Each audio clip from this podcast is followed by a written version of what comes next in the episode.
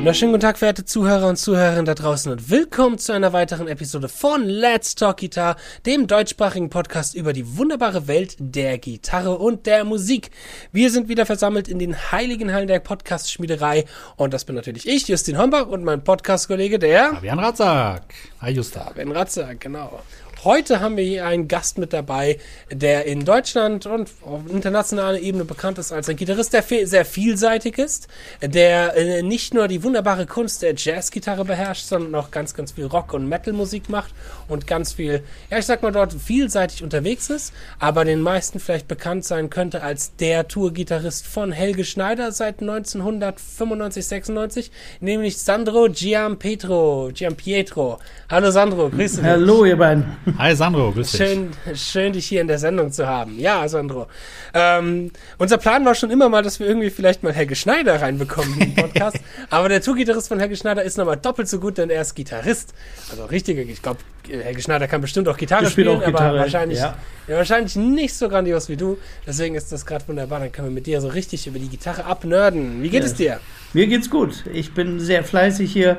Ich nutze die Corona-Zeit ein bisschen für viele Projekte, weil man im Moment nicht live spielen kann.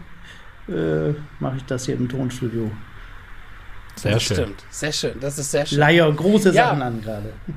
Oh, große Sachen, das hört sich mal Ja. gut an. Da, da können wir später mal drüber reden. Sehr ge- schön, was gerne. da alles bei dir passiert.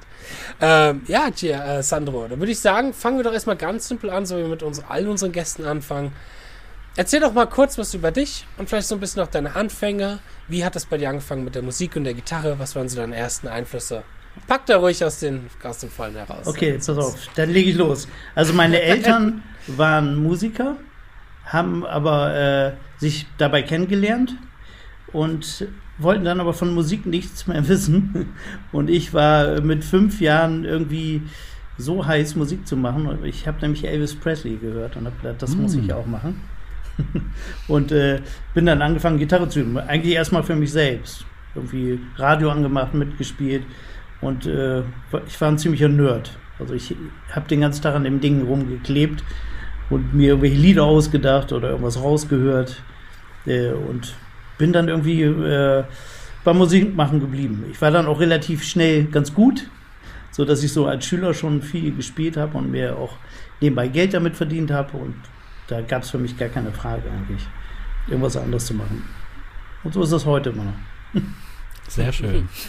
Cool. Sehr gut. Wie waren dann denn so deine ersten richtigen Einflüsse? Du hast ja gerade von Elvis gesprochen, ähm, aber womit fing das so an, dass du so richtig dich für die E-Gitarre und die Rockgitarre interessiert hattest, so ein bisschen reingenördet bist? Also ich kann mich noch ziemlich genau daran erinnern, da muss ich vielleicht vier Jahre alt gewesen sein. Da habe ich einmal Jimi Hendrix gehört. Hey Joe lief bei uns auf so einem uralten Tonband. Und das fand ich absolut wahnsinnig. Auch irgendwie ein bisschen gruselig, glaube ich, als Kind, aber irgendwie fand ich das total cool. Und äh, dann habe ich mal so einen Ausschnitt im Fernsehen von dem Woodstock-Konzert gesehen. Das war, glaube ich, für mich so ein Rieseneinfluss. Äh, und ACDC fand ich super damals. Aber fand ich super, aber da war ja nicht so viel Gitarre drin oder nicht so merklich. Da ist ja natürlich auch super Gitarre Mhm. drin, aber äh, nicht so vordergründig. Ja, und dann äh, die Purple waren, waren ein großer Einfluss für mich. Aber ich habe auch so Sachen gehört wie Django Reinhardt. Hm. Viel Klassik habe ich gehört und ich habe das, also es ist witzig, wie ich überhaupt äh, auf die Klassik gekommen bin. Ich hatte eine, es gab ja früher mal so Kassetten, die, viele kennen das ja vielleicht noch. Ja klar. Und da hatte ich äh, live, eine Live-Scheibe von äh, Jimi Hendrix drauf. Und das hat sich eine Freundin von mir geliehen. Und der kleine Bruder, der hat auf dem kleinen Kassettenrekorder die rote und die Starttaste gleichzeitig gedrückt. Und da war eine Seite weg. Und dann war, war sie, ja, das war für mich der Horror. Und, äh, und äh, sie hat dann äh, für mich Vivaldi da einfach aufgenommen. Und das fand ich unglaublich kacke. Und dann hatte ich, und dann hatte ich die Damals Kassette und ich habe immer dazu gespielt zu Jimi Hendrix. Und dann habe ich, war ich irgendwann zu faul mit dem Spulen, das hat ja Ewigkeiten gedauert. Und dann habe ich immer umgedreht und dann habe ich zu Vivaldi gespielt. Und irgendwann fand ich das immer besser. Es war irgendwie so ein Hm. Flötenkonzert oder so. Und dann habe ich mir angefangen, die Sachen so rauszuhören. So, das Cool. war so für mich dann ein Einfluss auf einmal so in eine ganz re- andere Richtung zu gehen. Hattest du damals Unterricht oder hast du dir das alles selber beigebracht? Was Ich hatte, ich hatte einen klassischen Gitarrenlehrer, Und das war für mich der absolute Horror. Da war ich irgendwie fünf Jahre alt oder so. Und das war, ich habe nur irgendwann mal gefragt, ich möchte gern Blowing in the Wind spielen. Und dann habe ich irgendwie ein halbes Jahr nur auf der hohen E-Seite ping, ping, ping. Und dann, ich wollte okay. einfach nicht mehr hin. Dann habe ich, äh, meine Mutter hat in der amerikanischen Armee gearbeitet. Und da gab es so ein äh, Recreation Center, hieß das. Da konnten die Soldaten so proben und üben. Da gab es so Proberäume, man konnte sich Gitarren leihen. Hm. Da bin ich dann ab und zu hin. Und da haben dann immer irgendwelche Leute Musik gemacht. Meist Blues oder Soul. Und da habe ich einfach mitgespielt. Ach, cool. Das waren dann auch deine ersten Banderfahrungen, nehme ich an. Das waren eigentlich meine ersten Banderfahrungen. Und dann, Ach, super. äh, und da ich immer gern Solo-Gitarre spielen wollte und mir irgendwie die Pentatonik zusammengeschraubt habe nach Gehör, habe ich dann da mal mitgespielt und die fanden das immer ganz toll. Aber spielt der Kleine da. Und, äh, cool. ja, also, Zeitlich, das war wahrscheinlich dann so Ende 70er, Anfang 80er. Ja, genau. Oder noch Ja. Mitte 70er, genau, ja, schön. Na, Mitte 70 ja, genau, doch, ja. Ende 70er, ja. Ja, wie war das dann, dann so in den 80ern? Wahrscheinlich, wenn das ein bisschen mehr geworden ist, hast du dann eigene Bands auch mehr und mehr gegründet oder Ja. Bands eingestiegen? Nee, ich habe vor allen Dingen immer, ich war schon immer gern so ein Macher. Ich habe dann eine Band gegründet, da haben wir ganz viel gespielt. Die Einflüsse waren dann halt auch äh, Rock mit Klassik. Also der, äh, Wahrscheinlich viel die Purple. die Purple, genau, Sachen. die Purple fand ich gut. Und halt durch die- dieses? Vivaldi immer mitspielen. Ja, als ich irgendwie das erste Mal gehört habe, war ich total sauer. Weil ich habe nämlich so ein paar St Stücke gemacht, die sich ganz ähnlich anhörten. Und ich, ich hatte auch, weil ich Jimi Hendrix-Fan war, auch eine 70er Jahre cremeweiße Strat. Und ich hatte mir einen alten Marshall gekauft. Was anderes gab es damals nicht. Nein, äh, wollte ich auch gerne Oh. haben, aber äh, habe ich irgendwie gebraucht gekauft. Habe den ganzen Sommer durchgearbeitet irgendwo. Und dann, äh, ja, dann habe ich irgendwie, war ich ziemlich sauer, dass der sowas ähnliches macht wie ich. Shit. Oh nein. Und dann, und dann habe ich erstmal äh, gesagt, oh, dann will ich das auch können. Und dann habe ich die, dieses erste Album von ihm, habe ich dann irgendwie die mir wichtigsten Stücke irgendwie mit 15, 16 rauf und runter gedudelt. Synchron, so, das, das war so. Dann äh, hat mich der Ehrgeiz gepackt. Aber erst fand ich das, das ganz kann bei, scheiße. kann bei irgendwie schneller gehen, als man denkt, dass sich der Ehrgeiz packt. Ja, ja, klar. Das ist Aber schön. irgendwann habe ich den hast- auch wieder aus den Ja. Augen verloren. Also, Klar. Das ist, ich glaube, also wir haben mal, wir haben, wir besprechen hier viel irgendwie Ja. oder irgendwie ist immer wieder äh, laufendes Band bei uns, vor allem weil mein Kater irgendwie heißt. Und dann Ja. kommt immer der irgendwie hier an und äh, springt mir auf den Schoß.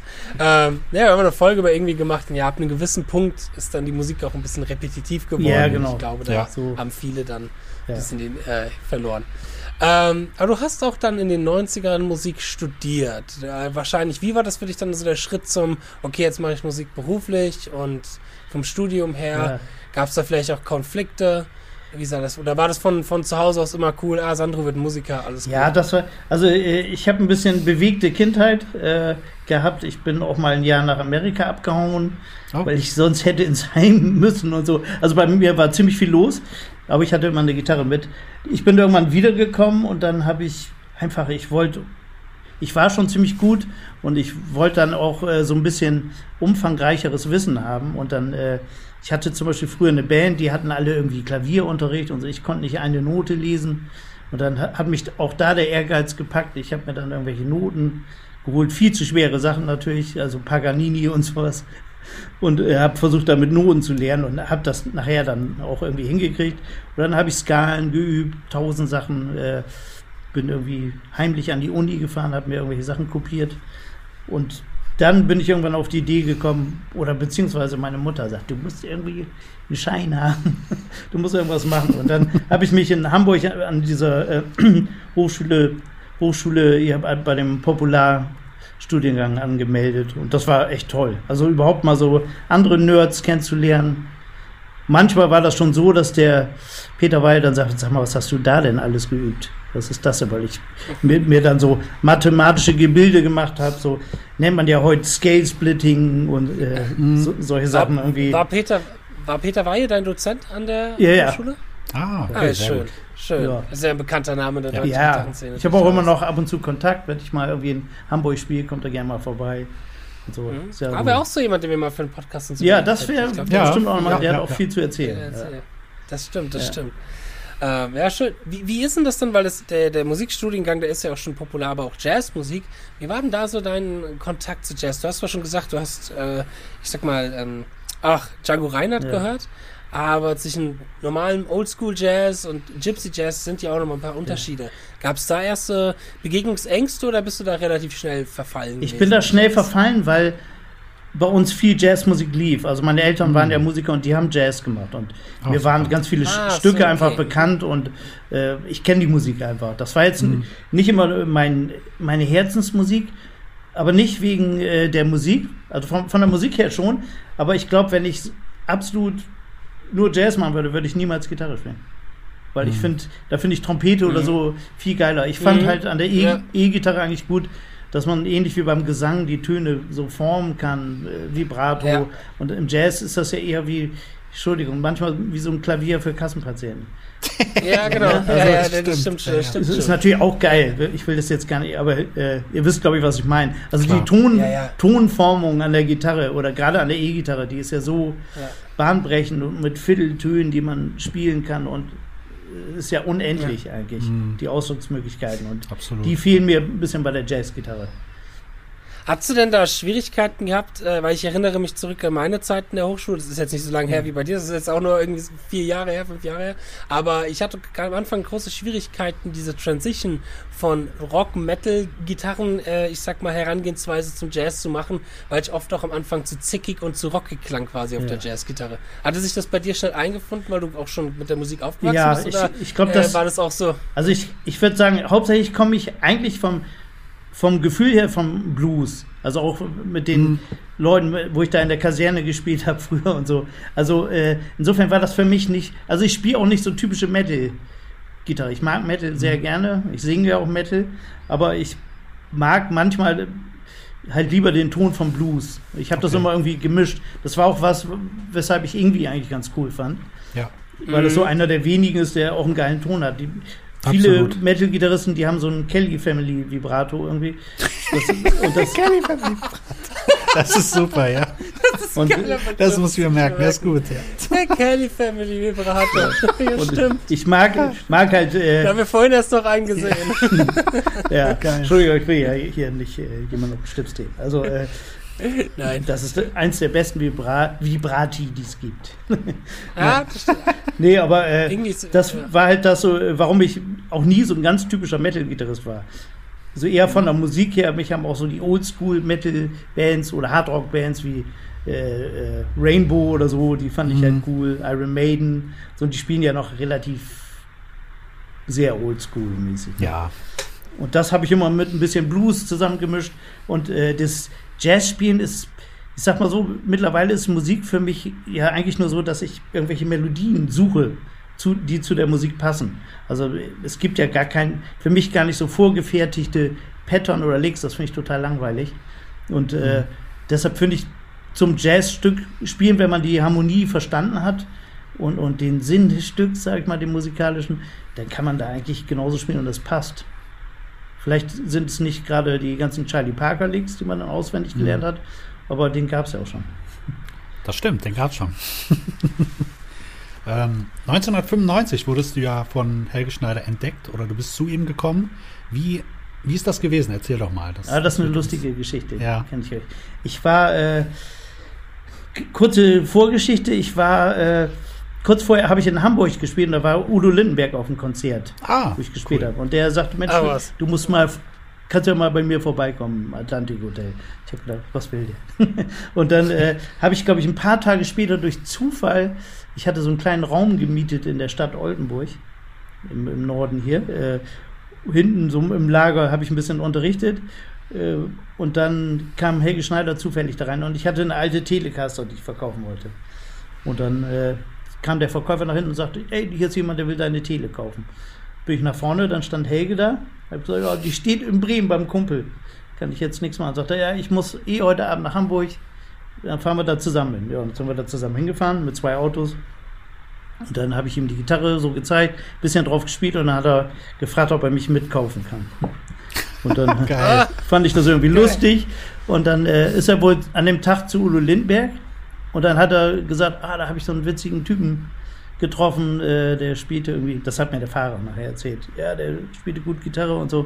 Und sagte Udo, ja, Sandro, den kenne ich, den habe ich auch gerade gesehen. Und dann hat morgens bei mir das Telefon geklingelt, ob ich mir vorstellen könnte, ab heute Abend in der Tour mitzuspielen. Ach, Und hab ich so, Ach, Ja. geil. Nice. doch, Sehr pack, geil. Die, pack die Koffer. Und dann habe ich da abends gesessen. Erste Konzert mit Big Band war das noch. Und das waren so, er, er hatte einen Trompeter, der so professionell auch während der Tour immer, äh, sogar für Frank Sinatra, hat der so Noten geschrieben. Da hat man die noch nicht so gedruckt in den 90ern, sondern die wurden wirklich per Hand so schön aufgemalt. Und der, der hat so arrangiert. Und dann hatte ich so fünf, sechsseitige Noten. Und die waren schon ein Jahr auf Tour. Und wer Helge noch nicht so gut kennt, der guckt natürlich in die Noten und versucht das dann da zu spielen. Es gab auch keine Gitarrennoten. Ich musste mir aus den Bläsersätzen die Akkorde rauslesen. Das Oh. war gar nicht so einfach. Und dann äh, stimmt aber nichts mehr in den Noten. Gar nichts mehr. Es stimmt. Okay. Keiner hat das gespielt, was da steht. Äh, abgesehen von der Abfolge, wann was in dem Stück kommt oder so. Ich habe ich hab mir dann aus äh, Erinnerung dann im Hotel abends dann nochmal die Nummern so aufgeschrieben, wie ich meine, wie die an dem Abend waren, ungefähr.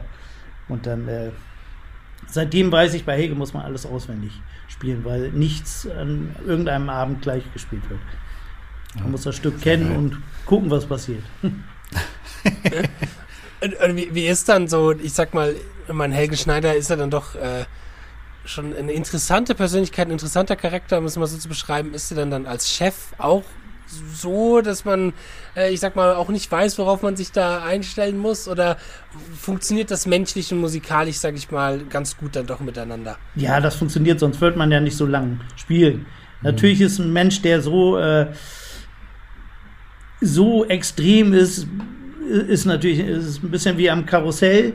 Er steht in der Mitte und wenn er sich dreht, fliegen alle ganz weit außen drum rum. Ne? Wenn der irgendeine Entscheidung macht und sagt, äh, ach, ich mach das mal irgendwas anders oder so, dann sind alle am Wirbeln. Aber äh, nein, der ist, er ist, ist schon ein super Typ und ist ein ganz toller Musiker halt. Ne? ja. Also es ist für mich Ja. auch wirklich einer. Also es gibt bestimmt virtuosere Menschen auf der Welt, aber ich, ich kann mich noch dran erinnern, früher, äh, da waren wir irgendwie in so einem Musikladen, da stand irgend so ein, ich sag mal, beschissenes E-Piano rum. Und Helge hat sich so rangesetzt und gespielt und das ist von der ersten Sekunde an so intensiv, wo ich sagen würde, äh, so manch anderer Keyboarder, der würde so spielen, vielleicht in dem ein Gig seines Lebens, wo er mal so richtig drin ist. Könnt ihr verstehen, was ich meine? Ja, ne? ja, klar. Das ist gleich so, er setzt sich ran und ba, ba, ba, ba, ba, ba. Das ist sofort 120 Prozent Feeling, jede Note lebt und so. Und das ist eigentlich das, finde ich, was ihn am meisten ausmacht. Also diese unglaubliche Musikalität. Und natürlich auch mal schrullig und so, ne? Mhm. Das ist jetzt äh, kein Akademiker-Jazz oder so, aber es lebt halt ohne Ende. Ja. Bist du denn auch bei Helge Schneider auf den Alben aktiv Ja, ja. gewesen? Oder was? Auch, ja? Cool. Mhm. Cool. Wie ist das auch in einem Songwriting-technischen Prozess? Oder ist das alles etwas, was Helge für sich Das, alleine das macht er für sich, was öfter mal so live ist, dass man beim Soundcheck ein bisschen, wir haben unglaublich viel, oft jammen wir auch, bevor das Konzert losgeht. Manchmal auch zwei Stunden oder so. Und dann Cool. äh, spielt man manchmal was an und sagt, oh, ist geil. Und dann wandert das auch mal in die Show oder so. Ne? Aber so seine Songs, die macht er halt. Will er auch machen und äh, soll er auch machen. Das ist ja nun mal eine Helge Schneider Show und Ja. äh, das heißt nicht, dass andere nicht auch gute Songs schreiben würden, aber er hat halt macht sein Ding und will das auch so machen. Ne? Setzt für die, für die, ich sag mal, für die Zuhörer unter uns, die jetzt nicht so viel Erfahrung mit Jazz oder so haben, ich glaube, da haben wir einige unter uns, wir haben ja dann doch mehr das Rockpublikum. Aber gibt es etwas, wo du es noch ein bisschen beschreiben kannst, dieses, ich sag mal, auf der Bühne nicht ganz wissen, was als nächstes passiert. Dieses, vielleicht, okay, Helge macht irgendwas so und so und ihr müsst darauf eingehen. Gibt's, hast du ein äh, konkretes Beispiel dafür, für so eine Situation, wie man das sich als Nicht-Jazzer Ja. quasi vorstellen kann? Oder Ja, ich sag, äh, ich ich würde es erstmal so prinzipiell schon mal sagen, das äh, Ding ist ja beim Jazz oder sollte ja, in- finde ich, ein bisschen in jeder Musik sein, das gegenseitige Zuhören. Also wenn man gegenseitig zuhört, äh, macht, kann man gar nicht viel falsch machen. Also äh, dann stimmt das eh schon mal. So, man hört ja, er spielt auch sehr, äh, sag ich mal so, dass man das nachvollziehen kann. Er spielt ja nicht irgendein irgendein Quatsch, sondern äh, wenn er eine Akkordfolge andeutet, man hört eigentlich, wo es hingeht. Also das ist kein Schwachsinn und deshalb geht das. Und äh, also es, ist, es sieht so aus, dass er manchmal einfach irgendein Stück anfängt man weiß gar nicht, was kommt. Nicht mal Okay. Tonart, gar nichts. Es sind oft auch irgendwelche Jazz-Standards, die er manchmal spielt. Das kommt auch mal vor. Und die sind aber auch nicht wie im Realbook. Die sind so, so nach seiner Fasson. Also er hat so seine eigene Art. Mittlerweile durchschaue ich die auch ein bisschen, so dass ich das nachvollziehen kann. Also Akkordfunktionen spielt er manchmal anders. Also wenn da, ich sag mal, jetzt 251 ist, spielt er aber irgendwas anderes.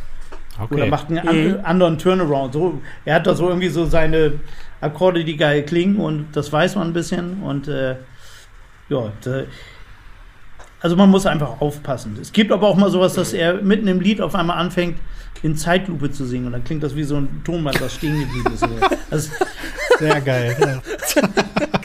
Muss man erstmal drauf ich kommen. meine, das ist, ist halt auch lustig. Dadurch ist äh, natürlich auch immer Bewegung in der Show. Das spüren die Leute auch. Du hast nie einen Abend, der gleich ist. Wir lachen selber über die Witze, weil die jeden Tag anders sind. Dieser Mensch ist halt so reichhaltig, dass er nicht so ein auswendig gelerntes Programm da abspult. Sein Eigentlich Humor ist ja auch Jazz, Jazz. ne? ne?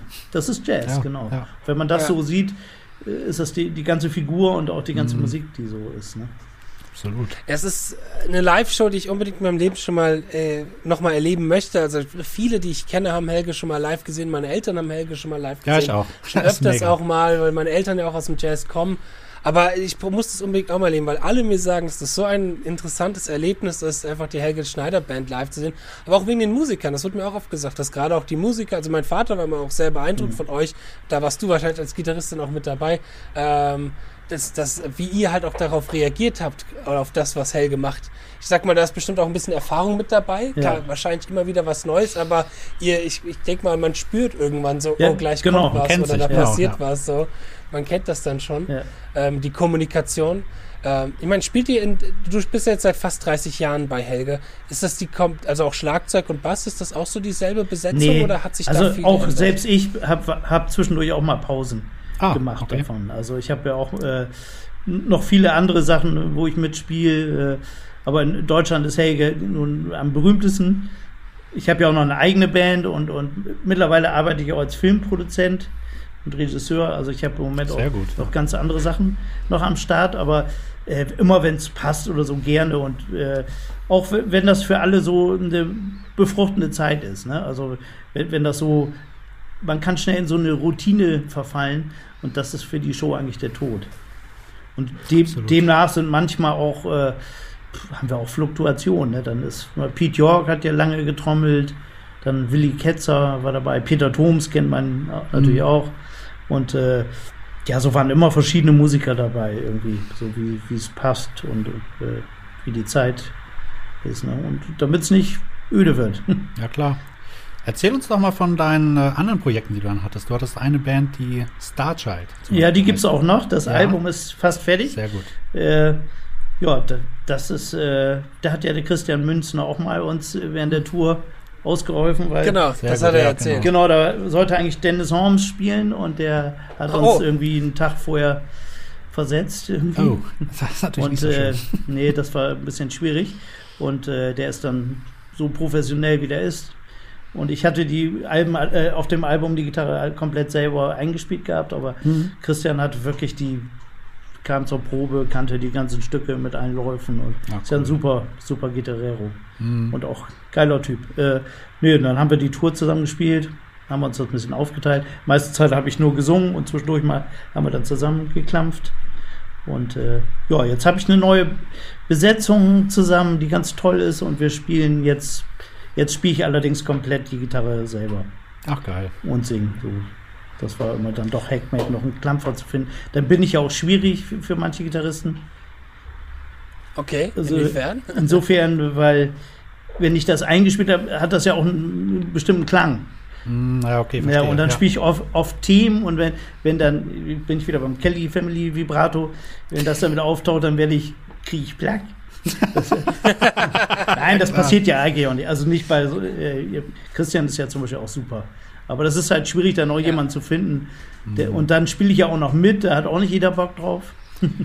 Ist halt schwierig Mhm. dann, ja, ja. ja, ja, ja. Und so, äh, das ist jetzt unkompliziert. Und irgendwie kriege ich das hin, diesen komplizierten Kram zu spielen und dazu zu singen und dann mache ich das Ah, einfach. cool. Wie hat denn dann Starshot angefangen? Wann hast du das denn, ich sag mal, ins Leben gerufen? Weil ich so jetzt nach deiner ähm, Recherche, nach meiner Re Recherche zu dir würde ich sagen, es ist so momentan dein Main-Projekt oder? Ja, kann man sagen, ja, auf ja. alle Fälle.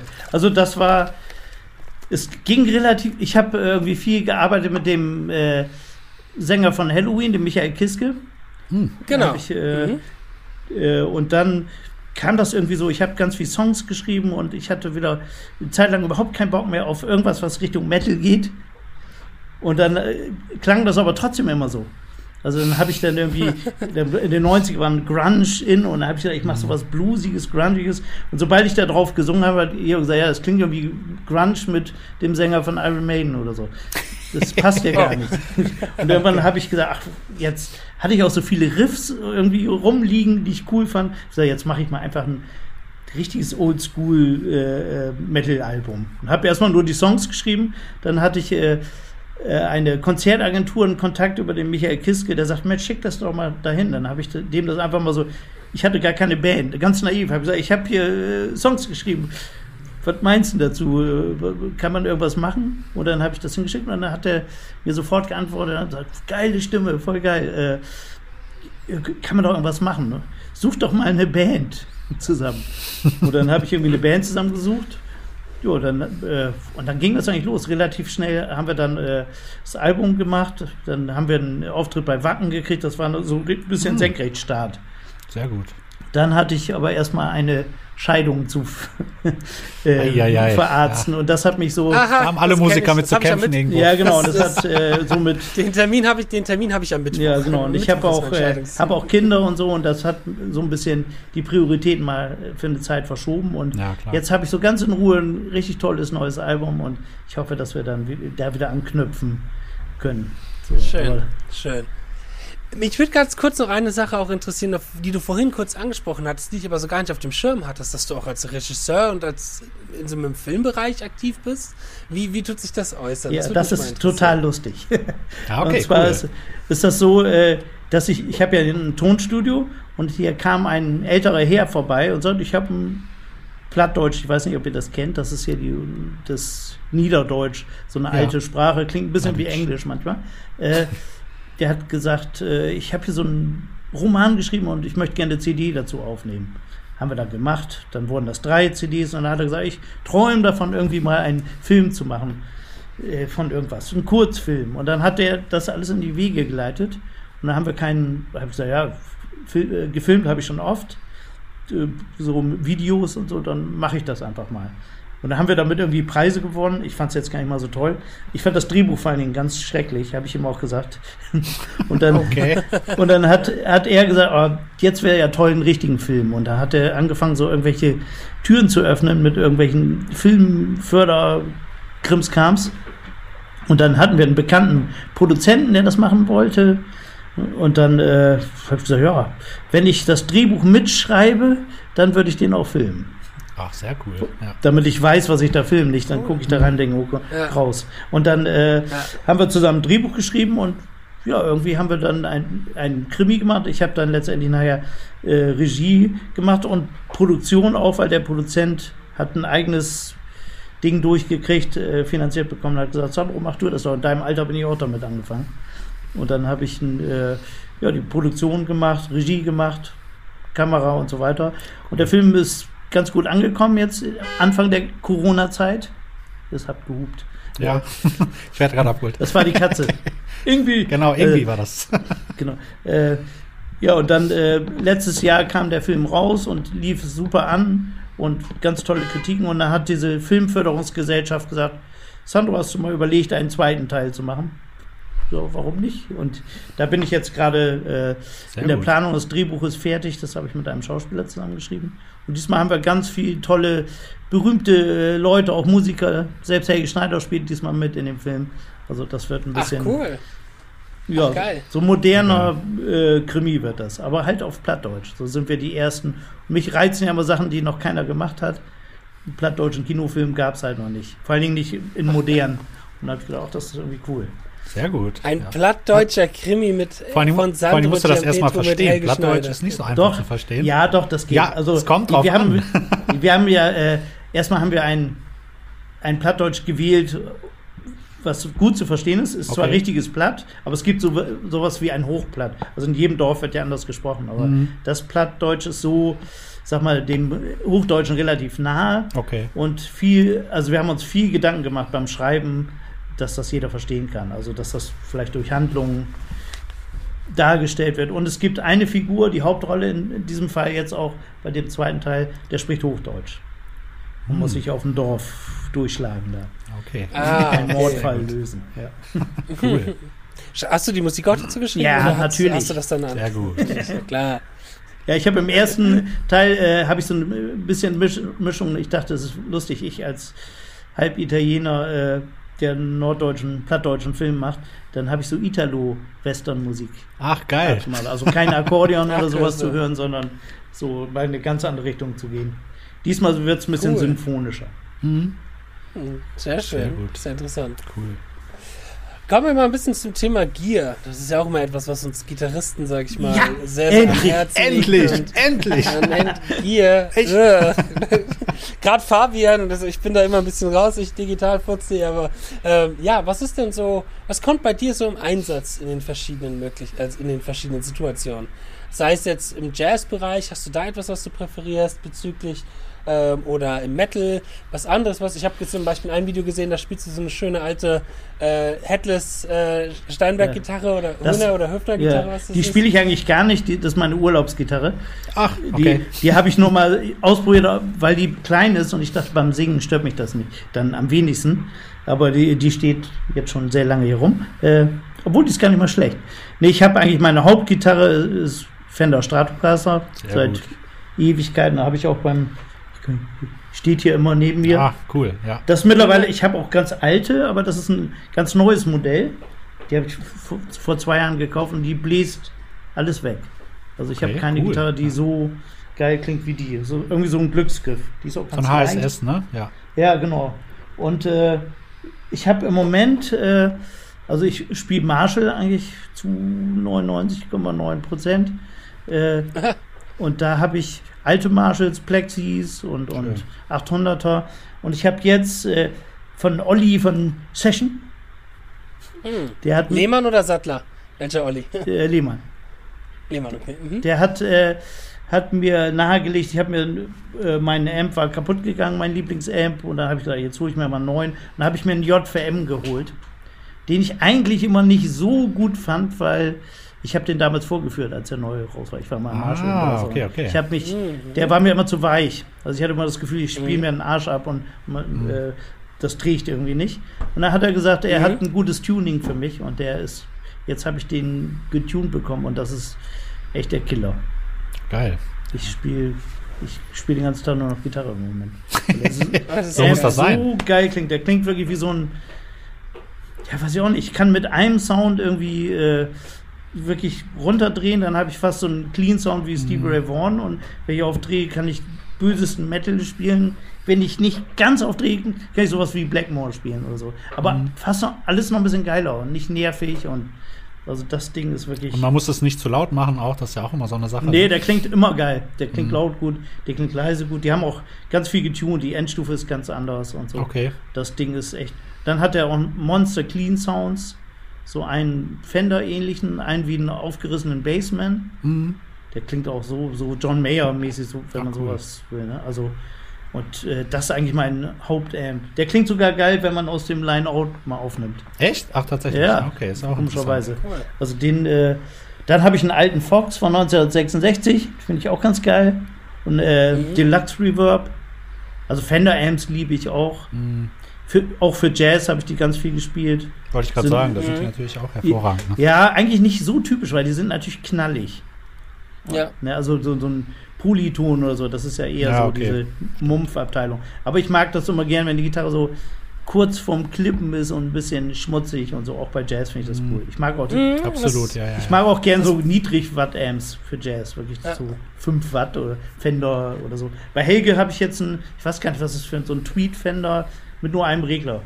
Auch, nicht, ja, auch keine, Geil. keine Klangregelung, gar nichts. Ein, Das fand ich nämlich vorhin, als ich nochmal in dieses Sunny-Video reingehört habe auf YouTube, fand ich den Gitarrensound sehr schön, Mhm. weil er halt eben nicht so ich sag mal eben nicht so dieser klassische äh, Jazz-Gitarren-Clean-Sound ist, sondern halt so ein bisschen Zerre mit dabei, Ja. aber ein bisschen crunchy. Genau. So ein bisschen halt, wie jetzt aber kurz Und das finde ich, mag ich auch an, an meinem Jazz-Sound, ist das auch etwas, Ja. was ich gerne präferiere, weil man da noch ein bisschen diese singenden, leicht verzerrten Klang mit reinbringt und dann nicht nur das Clean hat. Was ich, man, Was was ich manchmal mache, ich habe äh, äh, eine Jazzgitarre auch so von, von Ibanez und eine AF200. Schön. Mhm. Ich hatte, Ah, schön, vorher hatte ich eine äh, Gibson äh, Super 400, so ein Monster. Oh, ui, ui, ui. Ja, okay. Die ist natürlich ganz toll, aber die ist so, die Gitarre macht mir zu viel. Also bei, bei Jazz will ich manchmal, wenn das dann so klaviermäßig sein soll, dann mag ich das nicht, wenn dann die H-Seite ganz anders klingt als die hohe E-Seite und so. Und das ist bei der Ja. Gibson so. Das Okay. ist natürlich irgendwie cool, wenn du bluesige Sachen spielst. Aber wenn du so, äh, so Chord spielst und mit zweistimmigen Linien drin und dann ist mal eine Seite lauter und eine leiser, das finde ich dann für so traditionelle Jazz-Sachen, finde ich so eine schlichtere Gitarre besser. Und da habe ich diese Ibanez und die spiele ich oft, auch wenn ich mal so Scheiben einspiele für Leute oder so, ich spiele die manchmal direkt ins Pult. Ach, cool. Cool. Also, Ja. weil das ist Das dann, Jazz-Gitarren das klingt total funktionieren, eigentlich authentisch, also so George Benson-mäßig oder so. Mhm. Das ist richtig Mhm. super. Äh, dafür ist mir ein Amp schon bei so einer fetten Gitarre auch zu viel. Mit den dicken Mhm. Seiten und das Verstehe. ist mir, weiß ich auch nicht, das hört sich für meine Ohren irgendwie nicht schön an. Mhm. Da kann die dann wirklich so ganz akustisch klingen eigentlich.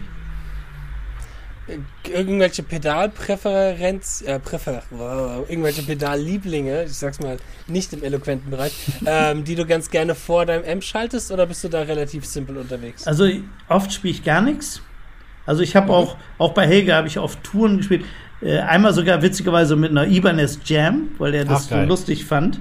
Geil. So eine Flower, einer von den ersten. Und äh, die habe ich mit einem Kabel direkt in einen Fender Princeton aus den Hm. 70ern. Und Das, da habe ich die ganze Tour Ja, so oder? gespielt. Mit nix. Also Ja. kein Treter, kein gar nichts. Hast du keinen Stress? Rein, fertig. Nö, und äh, also was, was ich schon gern mal mache, ist einen Tube Screamer benutzen. Da habe ich drei Mhm. verschiedene, also den 808, den TS9 und so einen Handwired. Mhm. Der ist so ein bisschen neutraler, Mhm. finde ich. So, und äh, sonst Delay mag ich manchmal ganz gern für, für Rock und so. Sonst Wawa liebe ich eigentlich auch. Ich habe auch ein ganz schönes, aber das klingt immer sofort wie andere auch. Also wenn man das mit High Gain spielt, sagt jeder Steve Ja. Vai. Wenn, und sonst ist Jimi Hendrix und so. Und äh, ich möchte nicht so sehr klingen wie jemand anders. Mhm. Von mir aus darf man die Wurzeln natürlich hören, sonst ist ja Kultur, aber äh, das ist aber ein bisschen abgegriffen. So wie ein Whammy-Pedal kann man eigentlich auch fast gar nicht mehr benutzen. Auch wenn es cool ist. Das stimmt. So Ja, das stimmt. Aber man klingt direkt nach, nach Bad Horsey Ja. von Weihe Ja, ja, oder das- so, das ist wirklich oder so. sowas. oder hier Tom, Ja. Tom Morello oder so von. Stimmt, Genau, ja, Tom ja. Morello, ja. Ja, Ja. ja, ja. Ja, schade. Ja, gehen wir noch mal ein bisschen auf ein paar Projekte von dir ein. Da hat der Fabian bestimmt noch was zu sagen. Ähm, warte mal eben ganz kurz. Habe ich hier mal so eine Google Docs-Datei. Ja, aber offen. das Problem können wir ist- unsere Zuhörer mal, das können wir unseren Zuhörern mal sagen, das wissen die nämlich gar nicht. Genau. Wir haben so eine Google Docs-Datei offen, wo wir immer uns gegenseitig schreiben, was wir für eine nächste Frage Ach so, ja. Farbe Ja, das stellen. ist cool. Und manchmal schaut der Fabian nicht ganz dahin. Nee, das Problem ist, ich habe hier ein Tablet, Farbe, aber das? Tablet, äh, der Akku ist jetzt am äh, Verrecken gerade. Achso. Das ist echt Ach so, nicht. Deswegen, ich okay. mache hier aber gerade die Datei auf, das passt schon. Genau. Nee, dann Du hattest, doch, doch. Ja, ja. Du hattest ja noch ein anderes Projekt und zwar Zillion, wenn ich es richtig ausspreche. Ja, genau. Mit äh, Ja, Jens Becker und Mike Tirana. Auch nicht Ja. gerade unbekannt. Ne? Uh, seinerzeit, genau, seinerzeit Trommler bei irgendwie Malmsteen, da sind wir wieder Genau. bei dem Thema. Ja. Ja, das, das war witzig, das war gar nicht auf meinem Mist gewachsen, sondern die Idee kam von Mike Tirana damals. Ach, okay. Er sagte, er hätte so Ach, Bock cool. auf ein Trio, wo, wo der Gitarrist singt und äh, hat mich einfach gefragt. Und dann habe ich Songs geschrieben, teilweise auch mit Jens. Jens Becker ist ein ganz toller Bassist, ist aber auch mein Cousin, lustigerweise. Okay, Ah, ah, wie ist ja praktisch. Ja. Ja. Und äh, ist aber wirklich ein Hammer, hammergeiler Bassist, muss ich sagen. Der spielt natürlich immer so in Knüppelbands irgendwie, Mhm. äh, wo man das vielleicht gar nicht so äh, merkt, aber das ist wirklich jemand, der kommt und meine Musik ist wirklich nicht unbedingt leicht zu spielen. Der kommt wirklich für einen halben Tag und dann ist das Album eingespielt und kannst du Ja. mit der Lupe gucken, jeder Basston ist auf der Bassdrum sauber Krass. drauf, äh, Timing stimmt, Sound stimmt. Also der kann auch aus dem, Cool. der klingt auch auf einem schlechten Bass gut. Also der gleicht irgendwie die ganzen Unterschiede aus oder so. Mhm. Der spielt nicht so laut Mhm. und dann ist das doch nachher so ein ganz fetter Bass, ganz witzig. Also echt ein Geil. Phänomen. Der ist Schön. richtig gut. War, war das für Mike Tirana? Ich kann das zeitlich gerade nicht ganz einordnen. War das noch vor Rage oder war das schon. Das der- war während, währenddessen. Er wollte Währenddessen? eigentlich, wollte er bei Rage so ein bisschen mal aufhören. Und Ja. das hat, war für, hatte er so als Chance gesehen. Dann hatten wir relativ schnell Angebote für Plattenverträge und haben Mhm. uns leider, und da habe ich mich auch ein bisschen bequatschen lassen, äh, bei einer Firma äh, verpflichtet, die heißen Frontiers Records. Die kommen aus Oh ja, Italien. ja, okay. Die haben kennt diese man. ganzen Ja. äh, 80er Ja. Hardrock-Bands mittlerweile. Ja. Und äh, Mike hat gesagt, wenn, wenn wir da unterschreiben, weiß ich zwar, dass wir jetzt ein paar tausend Euro kriegen, aber dann ist die Band für mich tot. Weil die machen nämlich nichts. Die machen keine Werbung. Das, die leben nur davon, dass sie an ihre alten Fans wieder ein Album verkaufen. Okay. Also die Mhm. investieren kein Geld. Die Abrechnungen sind äußerst dubios. Okay. Und Ja. äh, wir haben ein paar tausend verkauft, dafür, dass wir nicht, wir sind dann auch nicht auf Tour gegangen und nichts. Also dann ist eigentlich für ihn war das dann äh, mit der Plattenfirma eigentlich beendet und er hatte auch recht. Also man hätte, Mhm. die Band hätte vielleicht mehr Chancen gehabt, wenn wir noch ein bisschen weiter geguckt hätten. So, ne? Schade, Ja. schade. Ja, aber ja, genau, aus dem Plattenlabel, was immer noch recht aktiv ist, äh, hat man schon mal von mal gehört. Ja. Aber so ist das ganz typisch bei so manchen Plat- Plattenlabels das Problem. Kennt, glaube ich, ein, Oh, ja. ein, so gut wie jeder Musiker. Ja. Äh, ja. Ja. Ist noch Kontakt da zu den äh, Leuten von Ziel zu Mike Terrana und so? ja, also ja gut, Mike jetzt nicht so, außer mal vielleicht über, über die äh, sozialen Medien mal so ein Mhm. bisschen, ne? aber der äh, eigentlich Mhm. jetzt so nicht. Nee. Aber so ein äh, Mhm. lustiger Geselle. Tut, ich habe das ja damals produziert und der, ich habe glaube ich noch nie so einen Choleriker. Der Echt? Sich über, wenn der sich einmal verspielt hat, hörtest du immer nur ein Schreien aus Ja. dem äh, Raum. So unglaublich und ich habe mich immer kaputt gelacht. Und das war vielleicht auch eine, eine ganz gute Mischung, weil äh, das hat mich irgendwie überhaupt nicht äh, Geil. interessiert. ja, aber ja, er hat sehr energetischer Typ, ja, ne? super. Sehr viel Energie. Ja. Aber was cool war, er hat dann, es gab dann auch so Stücke, dann, äh, ich hatte so eine Ballade geschrieben, die lief auch relativ gut, auch im Ausland, so im Radio und so. Und äh, Day or Night heißt das Stück. Und dann äh, hat er das First Take eingespielt und kam zu mir rüber und hatte so Goosebumps. Äh, und sagte, Mhm. guck mal, guck mal hier. Das. Eins der geilsten Stücke, was ich Jahrzehnten, seit Jahrzehnten gespielt habe. Hammer. Das war Ach, ganz schön. schön. Also immer ist ja auch schön zu hören. Ja, ja. Gutes Kompliment, das macht dann Spaß. Ja, das war richtig Ja. toll. Also, nee, es hat schon Spaß gemacht, mit dem zu arbeiten. Also, echt ein guter, guter Typ. Ne? Sehr cool. Jetzt habe ich Cool. im Moment auch einen unglaublich tollen Trommler am Start Hm. in meiner neuen Besetzung. Das ist für mich der professionellste Trommler, den ich je gesehen habe, weil der hört ein Stück, schreibt währenddessen mit und macht ein, zwei Takes und dann ist das drin. Okay. Oh, Mit ist schon das? einen Namen Ja, oder verraten du oder, ist das alles noch? Ja, ich, Genau. und Ist das alles noch Secret? ist noch ein bisschen secret. Ja, okay. Der ist aber gar nicht bekannt, also insofern wäre es fast egal. Ach Das so. ist so ein Typ, Mhm. den kennt gar keiner. Ich wundere mich. Äh. Und äh, ist 30 Jahre alt oder so. Und der Mhm. spielt wirklich sowas von, auch energetisch. Also der liest das dann ab. Aber wenn der so Breaks macht, der steht richtig auf dabei. So, und, und ist total, also, Aber das ist jetzt so ein ganz neues Projekt, was du nee, das ist auch, geplant ist äh, Starchild. Starchild, okay. Ich dachte, das ist cool. Starchild. Okay, okay. Und- und- da seid ihr gerade an einem neuen Genau, Album quasi dran. genau, das ist so gut wie fertig. Ja, cool. Und äh, ja, ich habe dieses Jahr noch ein bisschen was zu tun. Der Film, wir fangen sehr wahrscheinlich dieses Jahr an zu drehen. Und dann Mhm. ist viel los mit Planung, Hm. Filmmusik machen. Aber das dauert ja auch ungefähr ein Jahr, bis so ein Film fertig ist. Ja, natürlich, ist auch so viel Arbeit, das meint man Ja. gar nicht, ne? Das Nee, das Ja. vor allem die Planung. Also das Drehen Mhm. selber ist ja nur ein kleiner Teil davon. richtig. Allein diese Vorplanung. So. Da muss man auch äh, ganz nerdig so äh, Listen machen für alles, was gedreht werden muss, welche Klamotten wer wann hat, welche, welche Minute in dem Oh ja. Tag das ist und so. Viel Detailarbeit. Es ist, Ja. es ist ich, ich war mal Kompage für einen italienischen Film, Echt? der bei uns im Ort gedreht worden Cool. ist. Und dann da gibt es so einen Ki italienischen Kinofilm, der heißt auf Deutsch, glaube ich, irgendwie ein schönes Leben oder irgendwie sowas. Das ist auch so ein Krimi ähm, und der irgendwie hier bei uns in der Ecke halt gedreht worden ist, Ja. eine deutsch-italienische Produktion. Und da stand ich, glaube ich, fünf Stunden einfach in der Ecke rum und habe auf gewartet, bis irgendwann die Szene kam. das ist normal. Und dann, und dann sieht man mich einfach nur so, meinen Rücken, wie ich mir irgendwas in der Tankstelle aus so einem Gefrierfach hole und dann an die, an die Kasse gehe. Das ist so da mein, mein großer Kinoauftritt. Ja, das ist, aber Geil. das ist der Alltag. Also ich, ich versuche natürlich auch bei den bekannten Schauspielern äh, ein bisschen zu planen, dass sie dann, dann geht die Laune irgendwann im Keller, wenn da jemand fünf, sechs Stunden warten muss oder so. Mhm. Aber es ist schon, Komparse ist ein Kackjob.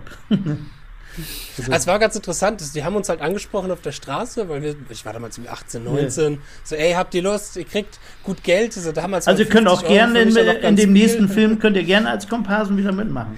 Ah, Ja, Dass sehr ihr nur hierher kommen. Let's Talk Guitar Genau. Egg. Sehr gut. Jetzt auch Ja. im Film.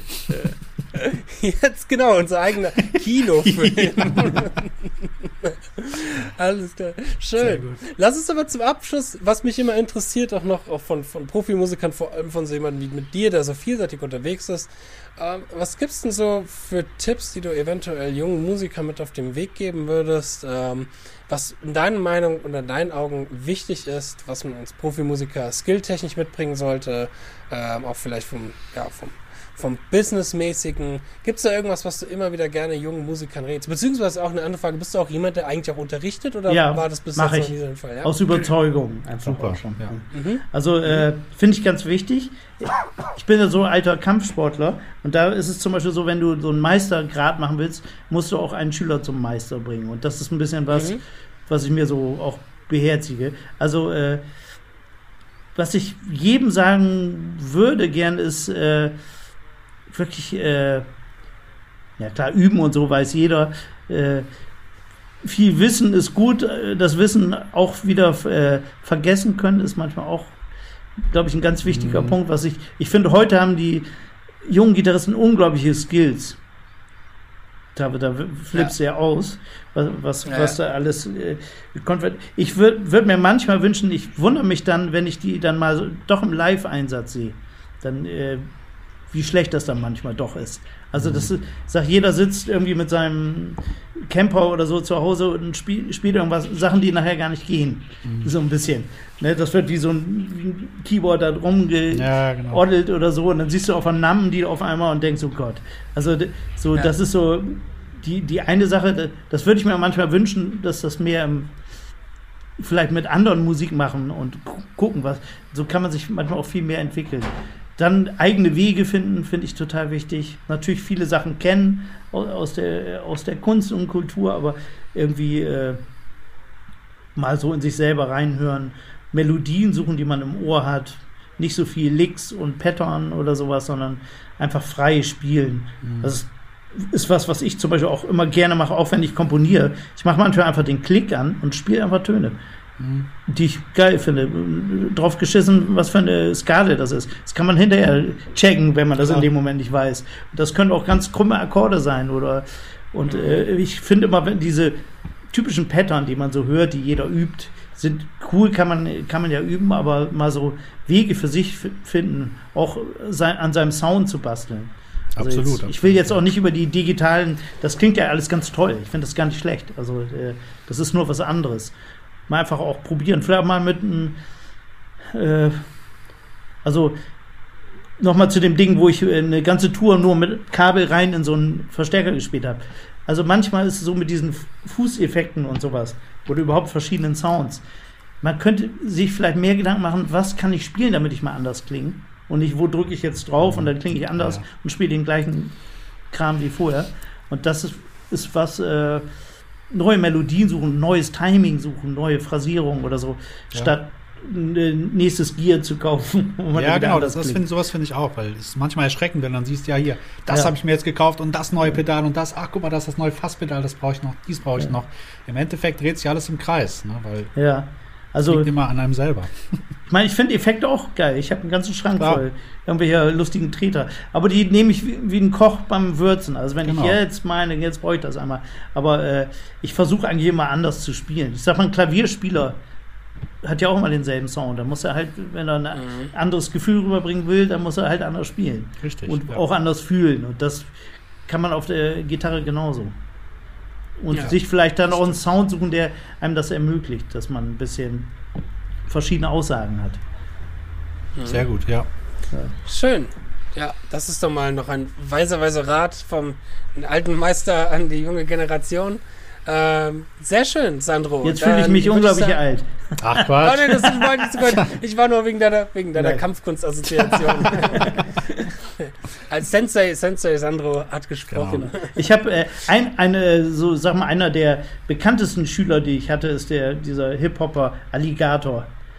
Dem, den habe ich zum Ach Beispiel was, unterrichtet. echt? Ja, okay. ja. Oh, Und das cool. ist zum Beispiel, finde ich, so ein typisches Beispiel von jemandem, der einfach total seinen Weg gegangen ist in, in der Musik und Kunst. Mhm. Das sind eigentlich die Sachen so, das könnte ich jedem eigentlich nahelegen. Da, da sieht man es eigentlich, wenn jemand so sein, sich entwickelt als Persönlichkeit in alle Richtungen, nicht nur irgendwie auf dem Griffbrett. So, das ist manchmal. Der hat Gitarre gespielt, der, Ja. der, der Alligator. Ja, Ach, cool. Cool. Und jetzt, ja der hat vieles hat er früher mal keinen Bock drauf gehabt.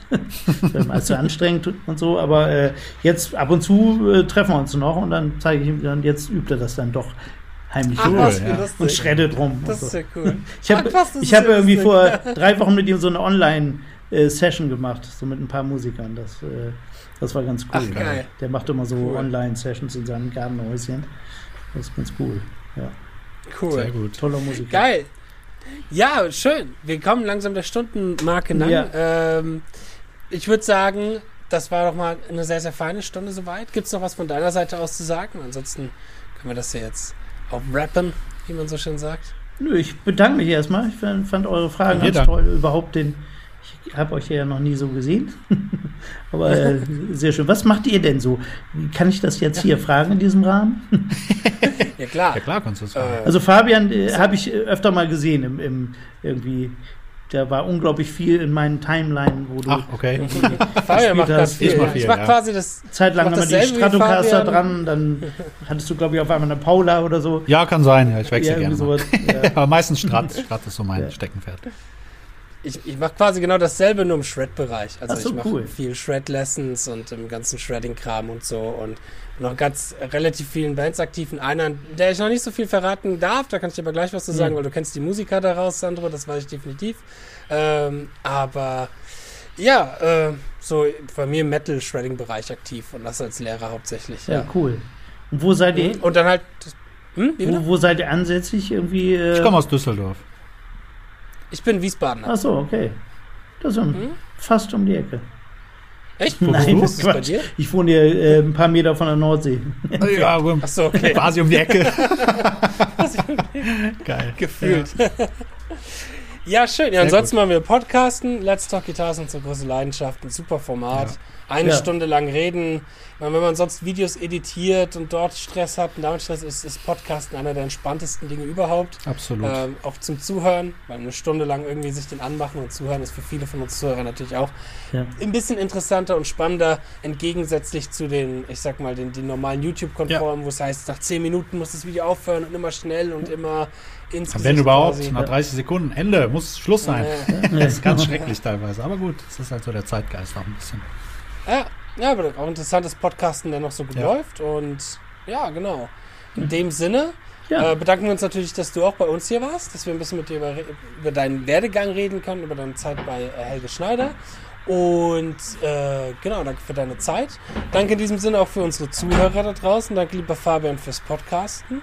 Und dann würde ich sagen, viel Spaß beim Üben und wir sehen uns in der nächsten Folge. Genau, wieder. bis dann. Macht's gut. bis dahin. Ciao. Ciao.